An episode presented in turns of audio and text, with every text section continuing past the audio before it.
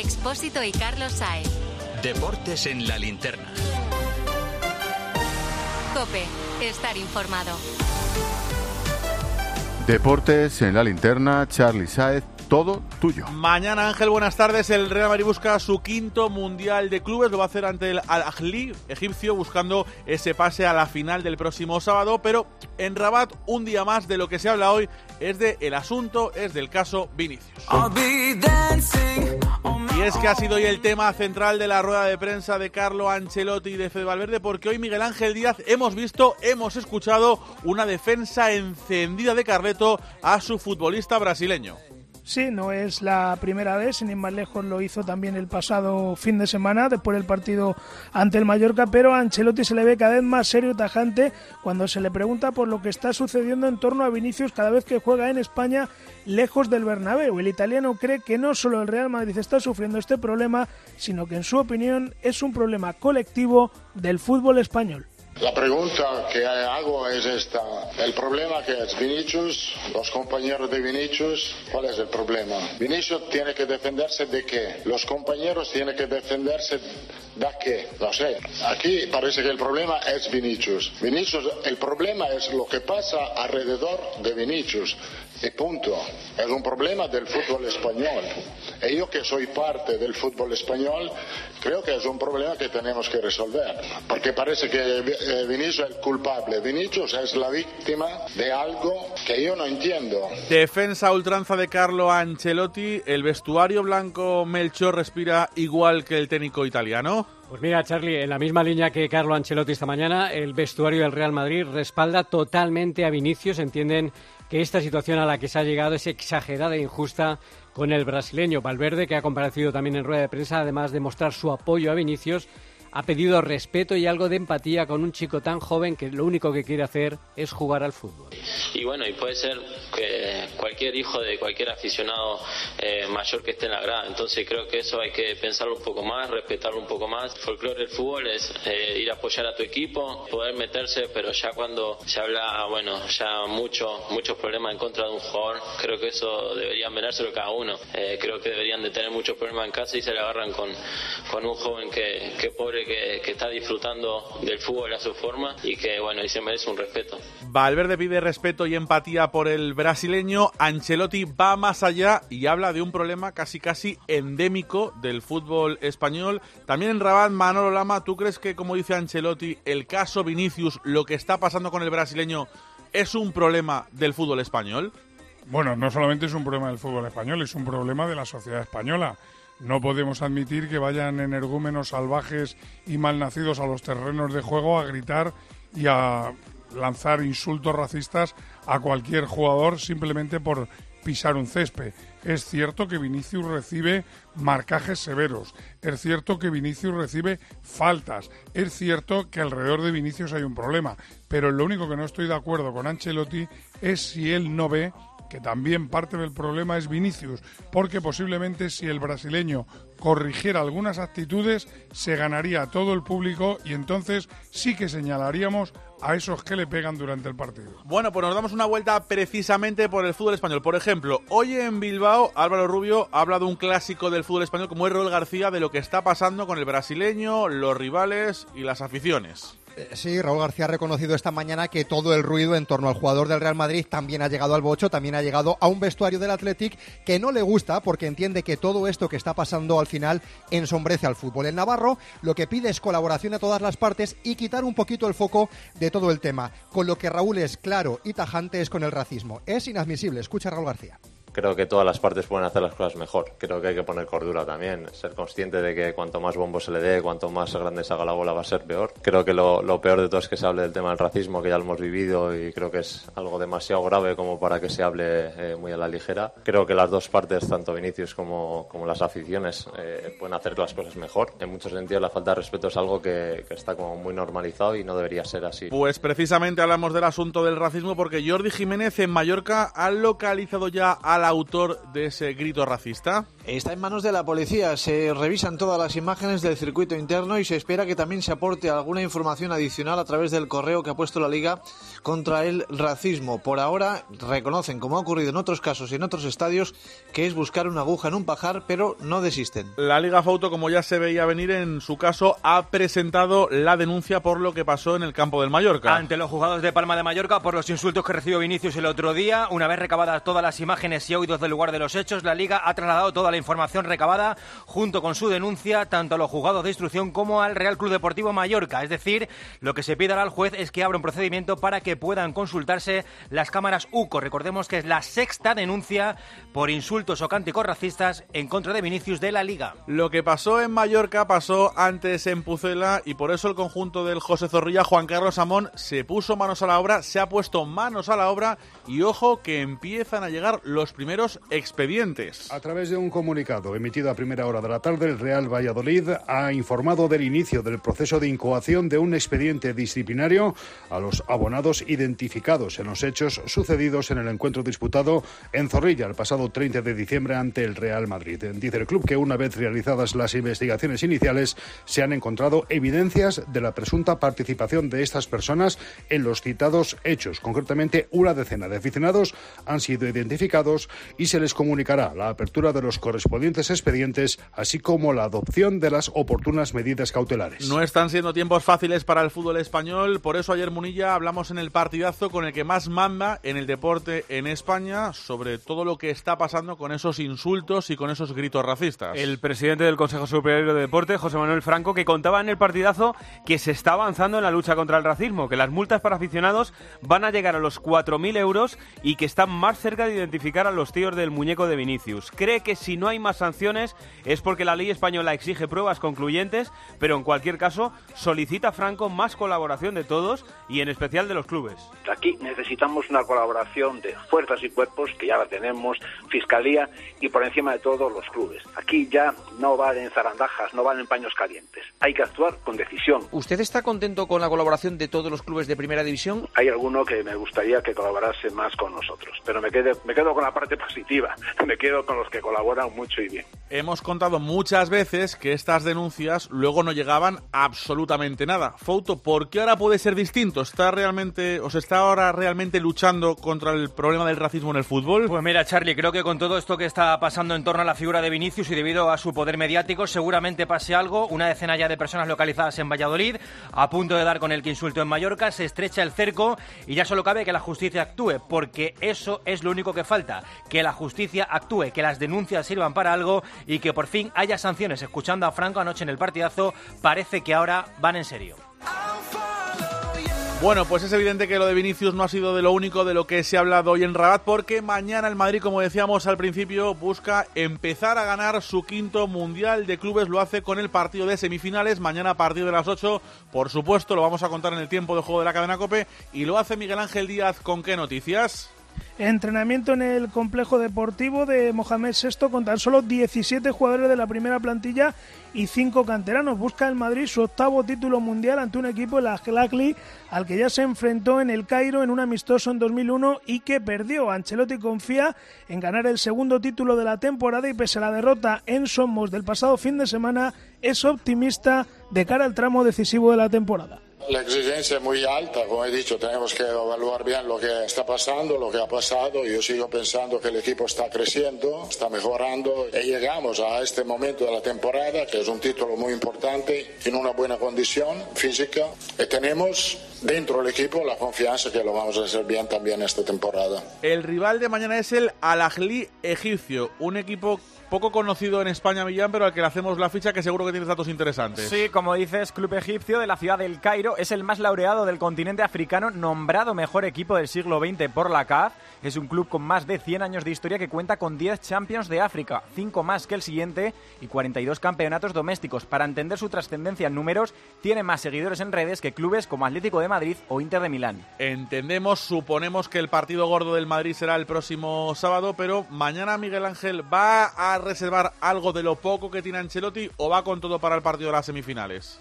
La verdad es que tampoco tiene demasiado elegir, sobre todo en defensa y en la delantera. Si en el centro del campo, más o menos el 11 podría ser el compuesto por Lunin en la portería, ya con Álava en la defensa. Veremos a ver si como lateral o como central junto con Rudiger, Nacho y Carvajal, Chuamení, Modric y Cross podrían componer el centro del campo y arriba podría adelantar su posición Valverde para jugar con Rodrigo, que sería otra vez delantero, y Vinicius. Evangelio, ¿pueden los egipcios darle un susto mañana al Madrid en estas semifinales? Bueno, hay que decir que este es un equipo con muchísima experiencia en la competición, porque es, uno, es un gigante del fútbol africano de clubes, muy laureado en su país, equipo física y tácticamente bien preparado, probablemente el tercero en nivel en el Mundial de Clubes después de Real Madrid y Flamengo, eh, con jugadores con experiencia en la selección egipcia. Tiene a Malul, el lateral izquierdo tunecino, que es buen jugador, por ejemplo, pero sigue habiendo diferencia entre el fútbol europeo y africano y el Real Madrid debería imponerse. La previa del partido nos deja dos nombres más importantes. El primero de ellos, Miguel Ángel, el de Fede Valverde. No es un secreto que no está siendo ni mucho menos el mejor año o el mejor tramo de la temporada para el uruguayo. ¿Y él cómo se está viendo? ¿Ha hecho autocrítica de su momento de forma?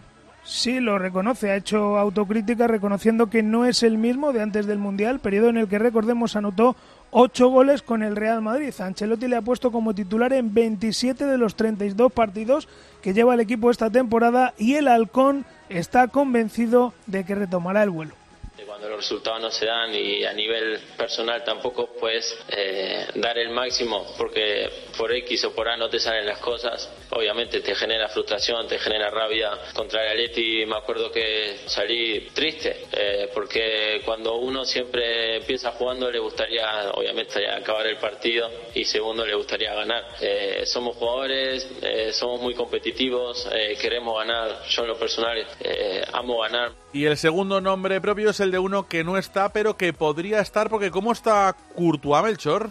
Pues así es, podría recuperar hasta tres jugadores para una posible final el sábado. Militao, Karim Benzema y Courtois. El portero belga se le ha realizado hoy una resonancia magnética en la que no se ha detectado rotura en su aductor, por lo que si el Real Madrid llegase a esa final del sábado podría viajar a Rabat, al igual que podrían hacerlo también si evolucionan de forma positiva de sus respectivos problemas físicos, tanto Militao como Karim Benzema. 8 y 42, ahora hablamos aquí en Deportes Cope en la linterna de entrenadores técnicos que son noticias.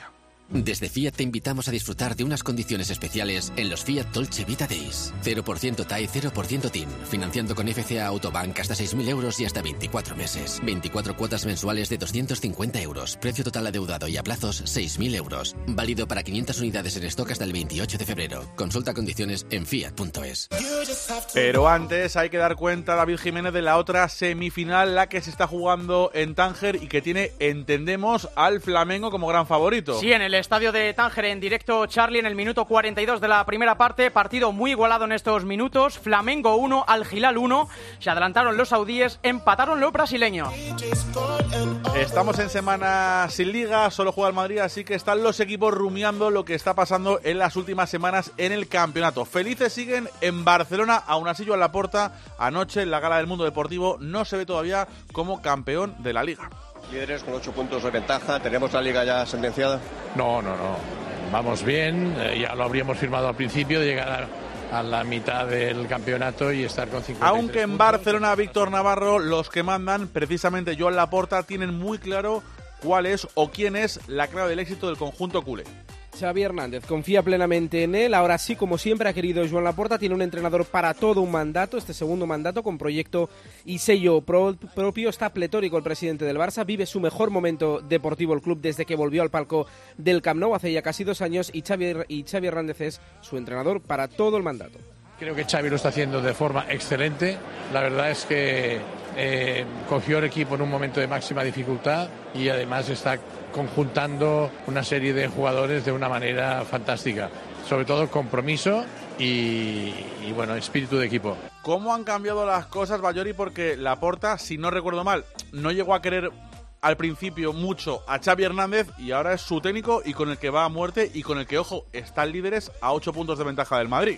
Sí, en un año el panorama ha cambiado radicalmente. Por estas fechas, el año pasado acabábamos de dejar atrás la jornada 23 y el Barça estaba cuarto en la clasificación y tenía al líder al Real Madrid a 15 puntos. Y pisándole los talones tenía a la Real Sociedad y al Atlético de Madrid. El objetivo y a la vez la incógnita era si el Barça acabaría entre los cuatro primeros. Ya estaba fuera de la Copa del Rey, cayó en octavos contra el Athletic Club y había caído en semifinales de la Supercopa de España contra el Real Madrid. Un año después, el Barça lidera la liga con ocho puntos sobre el Madrid, es campeón de la Supercopa y está en las semifinales de la Copa del Rey. La gran pregunta es, ¿es todo graza- gracias a Xavi Hernández? Ricardo Rossetti, ¿qué porcentaje tiene Xavi en el éxito de este Fútbol Club Barcelona?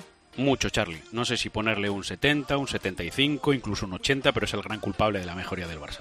Acuérdate que querían vender a De Jong, a Dembélé, a Jordi Alba. A pesar de, su importancia en lo deportivo, es cierto que patinó en la Champions, pero ahora Xavi ha encontrado equipo y además moldeando su idea.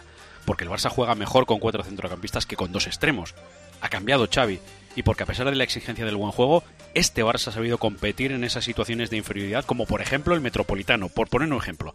Ese crecimiento que culmina con la victoria en la Supercopa y la distancia de 8 puntos ahora mismo con el Madrid, y el cómo lo ha conseguido, es gracias o culpa de Xavi. Xavi que lo está pasando bien, uno que lo está pasando regular, a pesar de que lleva poco en esta nueva etapa, es Boro, que yo no sé, Zamora, si tiene mucho recorrido esta temporada al frente del Valencia o va a ser una solución corta. ¿Cómo está el asunto?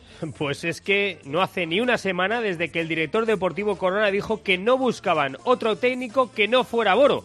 Pero el cambio de entrenador está ya encima de la mesa. Las sensaciones son malas. Boro además está incómodo en su nuevo rol y en el Valencia tienen claro que tendrán que buscar otro técnico si no ganan al Athletic el sábado. Hemos hablado de un técnico feliz, uno triste y otro que también está súper contento es Iraola, el míster del Rayo Vallecano, Carlos Ganga, que está cerca de meterse en Europa, por lo menos está peleando por ello, pero que preocupa o tiene preocupados a algunos rayistas por su futuro, cantos de Sina de la Premier. ¿Cómo está el tema? Es uno de los entrenadores de moda, ya sonaba el año pasado para el Athletic Club y el último pretendiente es de la Premier, el Leeds United. Acaba contrato el 30 de junio.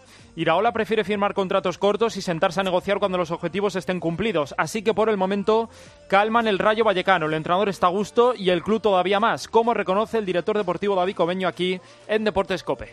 A ver, es normal que, que con la temporada que estamos haciendo, pues el míster esté en el escaparate de, de equipos y sobre todo, pues eso, de, de equipos de Premier, porque encima este verano hemos hecho pretemporada allí, hemos competido muy bien contra el Manchester, contra el Newcastle. Bueno, al final eh, la imagen del Rayo ha salido fuera de, de las fronteras de, de aquí y bueno, pues tiene mucha repercusión. Y es que este Rayo está muy, pero que muy de moda. Esto se cantaba anoche en Vallecas.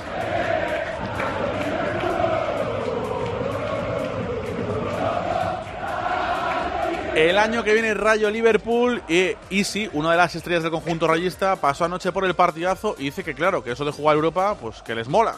¿Firmas Europa League? No, firmo. Ponga, tranquilo, tranquilo. No, Firma no. la salvación. Bueno, no, salvación, por supuesto, que la- eso evidentemente es el objetivo. Pero si te dijeran ahora, y sí, mira, tengo un contrato en blanco. El año que viene jugáis la Europa League. ¿La firmas, ¿Lo firmas ahora mismo? Te cojo un boli y papel y la firmo. Ayer con la victoria frente al Almería, el Rayo Ojo adelantó al Villarreal y adelantó al Betis. Están quintos, Ganga, ¿se ven peleando por Europa hasta el final? El discurso oficial hasta ayer era permanencia y salvación, no se piensa en otra cosa en Vallecas, sobre todo Iraola, pero viendo el nivel del equipo, Europa no es ninguna locura. Incluso el entrenador ya le sale una pequeña sonrisa cuando se le pregunta, ya hemos escuchado a Isi y Cobeño no renuncia a nada. Eh, está en un momento, yo diría casi histórico en, lo que es el Rayo en clasificación. Y bueno, eh, hay que ser humildes, pero, pero ambiciosos también. Y ojalá, lo que te digo, que sigamos en esta línea y por qué no hacer algo histórico histórico en el Rayo. Sin dejarte llevar por la euforia, con la objetividad de la camiseta rayista, Jorge Vía, ¿ves al Rayo peleando por Europa hasta el final? Es que la pregunta es casi ofensiva. ¿Le hace esa pregunta a alguien al Villarreal o se le hace al Betis y tienen menos puntos que el conjunto de Vallecas? Ahora mismo el Rayo tiene plantilla, tiene entrenador, tiene la experiencia del año pasado y sabe lo que tiene que hacer para que no se le caiga el equipo en la segunda vuelta. Tiene un 9 a punto de explotar. Raúl de Tomás ayudará mucho sus goles para meterse en esa pelea por Europa. Así que, como cantaban en Vallecas, si el Liverpool se mete el año que viene en Europa, el año que viene Rayo Liverpool. Va a ser eso casi más difícil. Dos cositas. La primera, no me dejas elegir el taller que yo quiera. La segunda, yo me voy a la mutua. Vente a la mutua y además de elegir el taller que quieras, te bajamos el precio de tus seguros, sea cual sea. Por este y muchas cosas más, vente a la mutua. Llama al 91 555 5555. 91 555 5555. Condiciones en mutua.es. Lo que pudo ser una jornada muy mala para el Atleti se convirtió en una, jornada razonablemente buena para el conjunto rojiblanco que ayer descansó y Antonio hoy ha vuelto al trabajo ya pensando en lo del próximo fin de semana. Sí, dos días de descanso les ha dado el Cholo Simeone a sus pupilos. Por cierto, sigue sonriendo el técnico argentino porque dispone de todo. No hay ni un solo jugador eh, tocado ni lesionado. Y hoy ha empezado ya a esbozar un poco lo que puede ser el 11 frente al Celta eh, de Vigo del próximo domingo. Que si mantiene, estamos todavía muy pronto en el principio de la semana, si mantiene lo probado hoy, incluiría dos novedades: Llorente y Saúl dentro, fuera, Correa y Lemar. La Real está atravesando su desierto particular con un montón de bajas. Marco Antonio Sande va a recuperar a alguien. Pues no solo no hay esperanza de recuperar a nadie, sino que además estamos preocupados por los futbolistas que tienen molestias. La Real tiene nueve bajas, entre ellas Silva, Merino y Cho, pero es que ante el Valladolid, Bryce Méndez no pudo ser titular por una sobrecarga, Oyarzábal por una gestión de cargas, Zubeldia jugó pero participó infiltrado en el tobillo, Sorlot aguanta desde hace varias jornadas con problemas en la rodilla, está pasando factura la intensidad de Imanol en los entrenos, pero fíjate, la Real es tercera en Liga y espera en octavos de UEFA Europa League. En el español, Quique estaban preocupados con dos futbolistas, con César Montes y con José Lu. Parece el parto de la burra, Charlie. Hoy el español al menos reconoce en los isquios que eh, el problema de José Lu es allí, en la pierna izquierda. Y seguimos diciendo que estará dos meses más de, eh, dos semanas más de baja. César Montes no está a punto por el golpe que se llevó en la cabeza con Budimir. En principio llegaría sin problemas al lunes.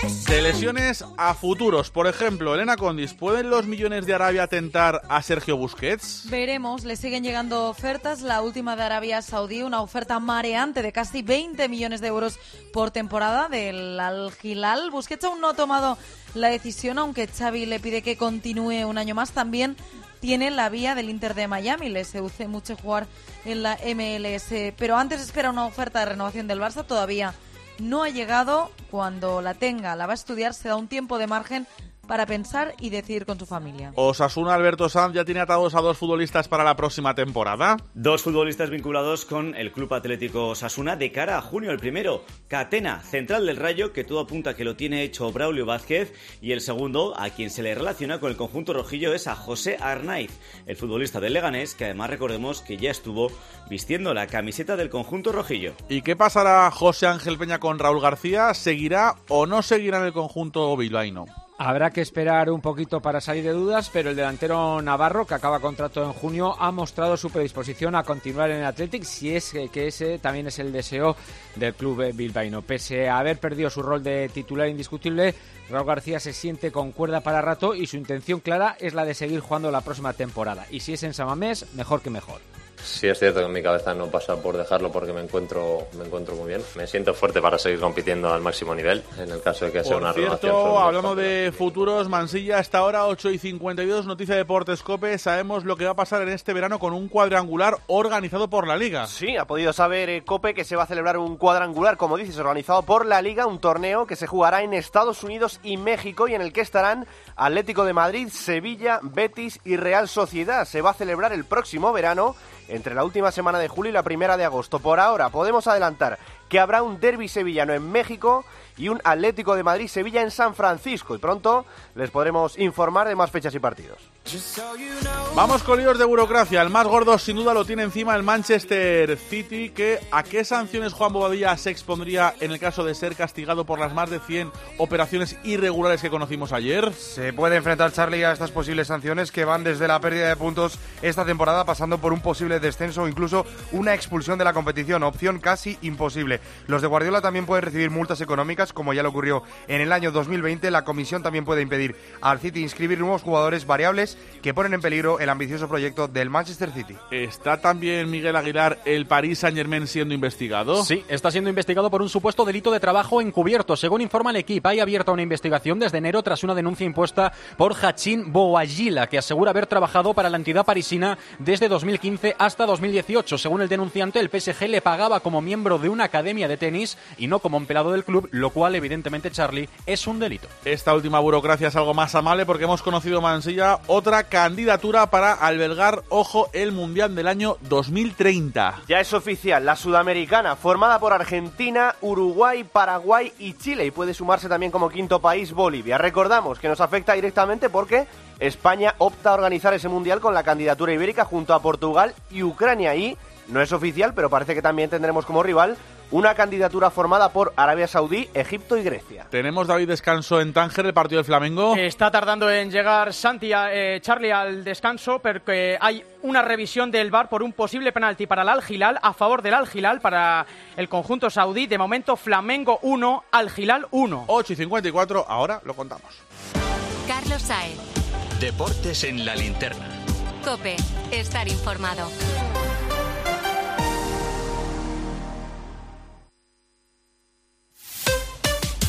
Escuchas Cope.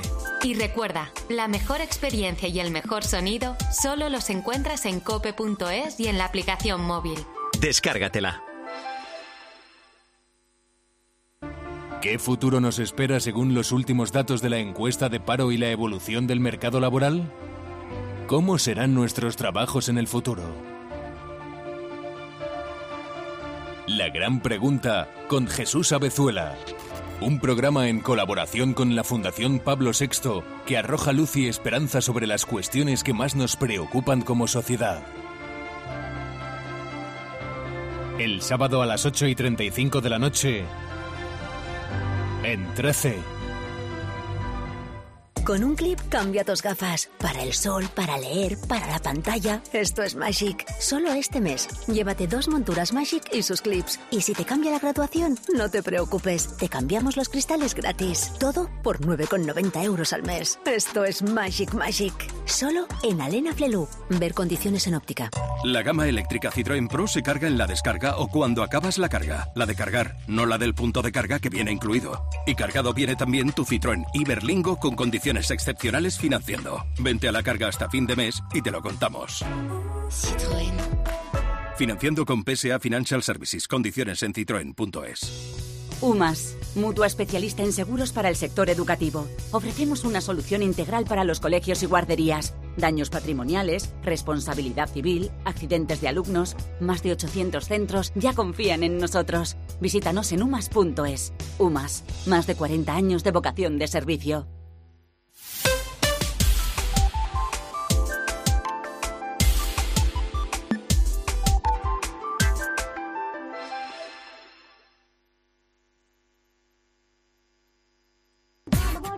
Se le sigue David complicando el negocio al conjunto brasileño del Flamengo. Se le está complicando bastante al conjunto brasileño porque, como decíamos, había revisión de VAR por un posible penalti para el Al Hilal. Se ha confirmado, lo tiró Dausari y lo comentó.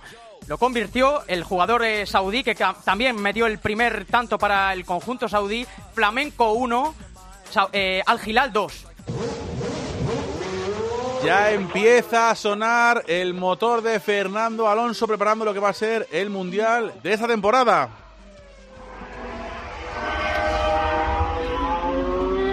Carlos Miquel, ¿qué ganas tenías de ver Alonso vestido de verde? ¿Cómo ha sido este estreno del asturiano? Pues sí, ya lo hemos visto vestido de verde porque los eh, test que hizo en noviembre no podía ponerse con el mono de Aston Martin, iba con todos los patrocinadores, ha dado más de 130 vueltas al circuito de Jerez en un test de neumáticos para 2024 y en una jornada que él, mismo, él mismo ha confesado que es muy importante para ponerse a punto porque apenas hay días para la pretemporada, solo tendrá un día y medio de pretemporada antes de debutar en Bahrein.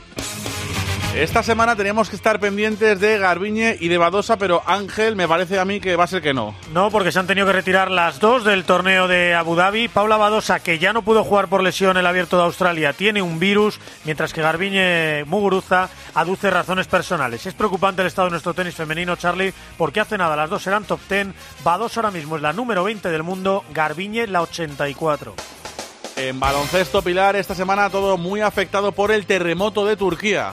Sí, eh, se han suspendido todos los partidos en suelo turco, también las de equipos turcos fuera de casa, es decir, en cuanto a equipos españoles se refiere, suspendidos el F Real Madrid de Euroliga y tres de Champions. Darusafako con Murcia, Unicaja Galatasaray y Baxi Manresa Seguir. Sí está en juego el duelo español en la Champions en La Laguna 6-0-7 para el descanso. El Lenovo Tenerife vence por 6 al Surne Bilbao Basket y en la Eurocup a punto de entrar en el último minuto del segundo cuarto gana por 8 el Ratio Farm de Juan Núñez, Juventud 21, Ratio Farm 29. En la NBA Parra estamos pendientes de Lebron. Está a 37 puntos de convertirse en el jugador con más puntos anotados en la historia de la NBA. LeBron tiene solo 36 menos que ganó Abdul-Jabbar y podría adelantarle esta noche en el partido que enfrenta a los Lakers con los Thunder. Eso sí juega, porque de momento aparece como cuestionable en el apartado de estados físicos que aportan los angelinos en la previa del encuentro. En balomano Malvaro y pendientes de la jornada europea. European League, séptima jornada, terminado ya Istad de Suecia 36, Benidorm 30, 14 minutos del primer tiempo, Granoller 8, Balatun Fureidi de Hungría 7 y también 14 minutos del primer tiempo, Aguasantas de Portugal 4, Vidasoa 7. Y cerramos con atletismo, Gil, ¿qué pasa con Katir? Pues que se juega la temporada a una carta, porque el muleño renuncia al europeo indoor de marzo y se jugará todo a una carta, como decíamos, la del Mundial de Estambul en agosto, buscando revalidar el bronce en 1500 del pasado verano. Podría seguirle los pasos Mario García Romo. Aquí lo dejamos Ángel, más a las 11 en el partidazo con Juanma Castaño.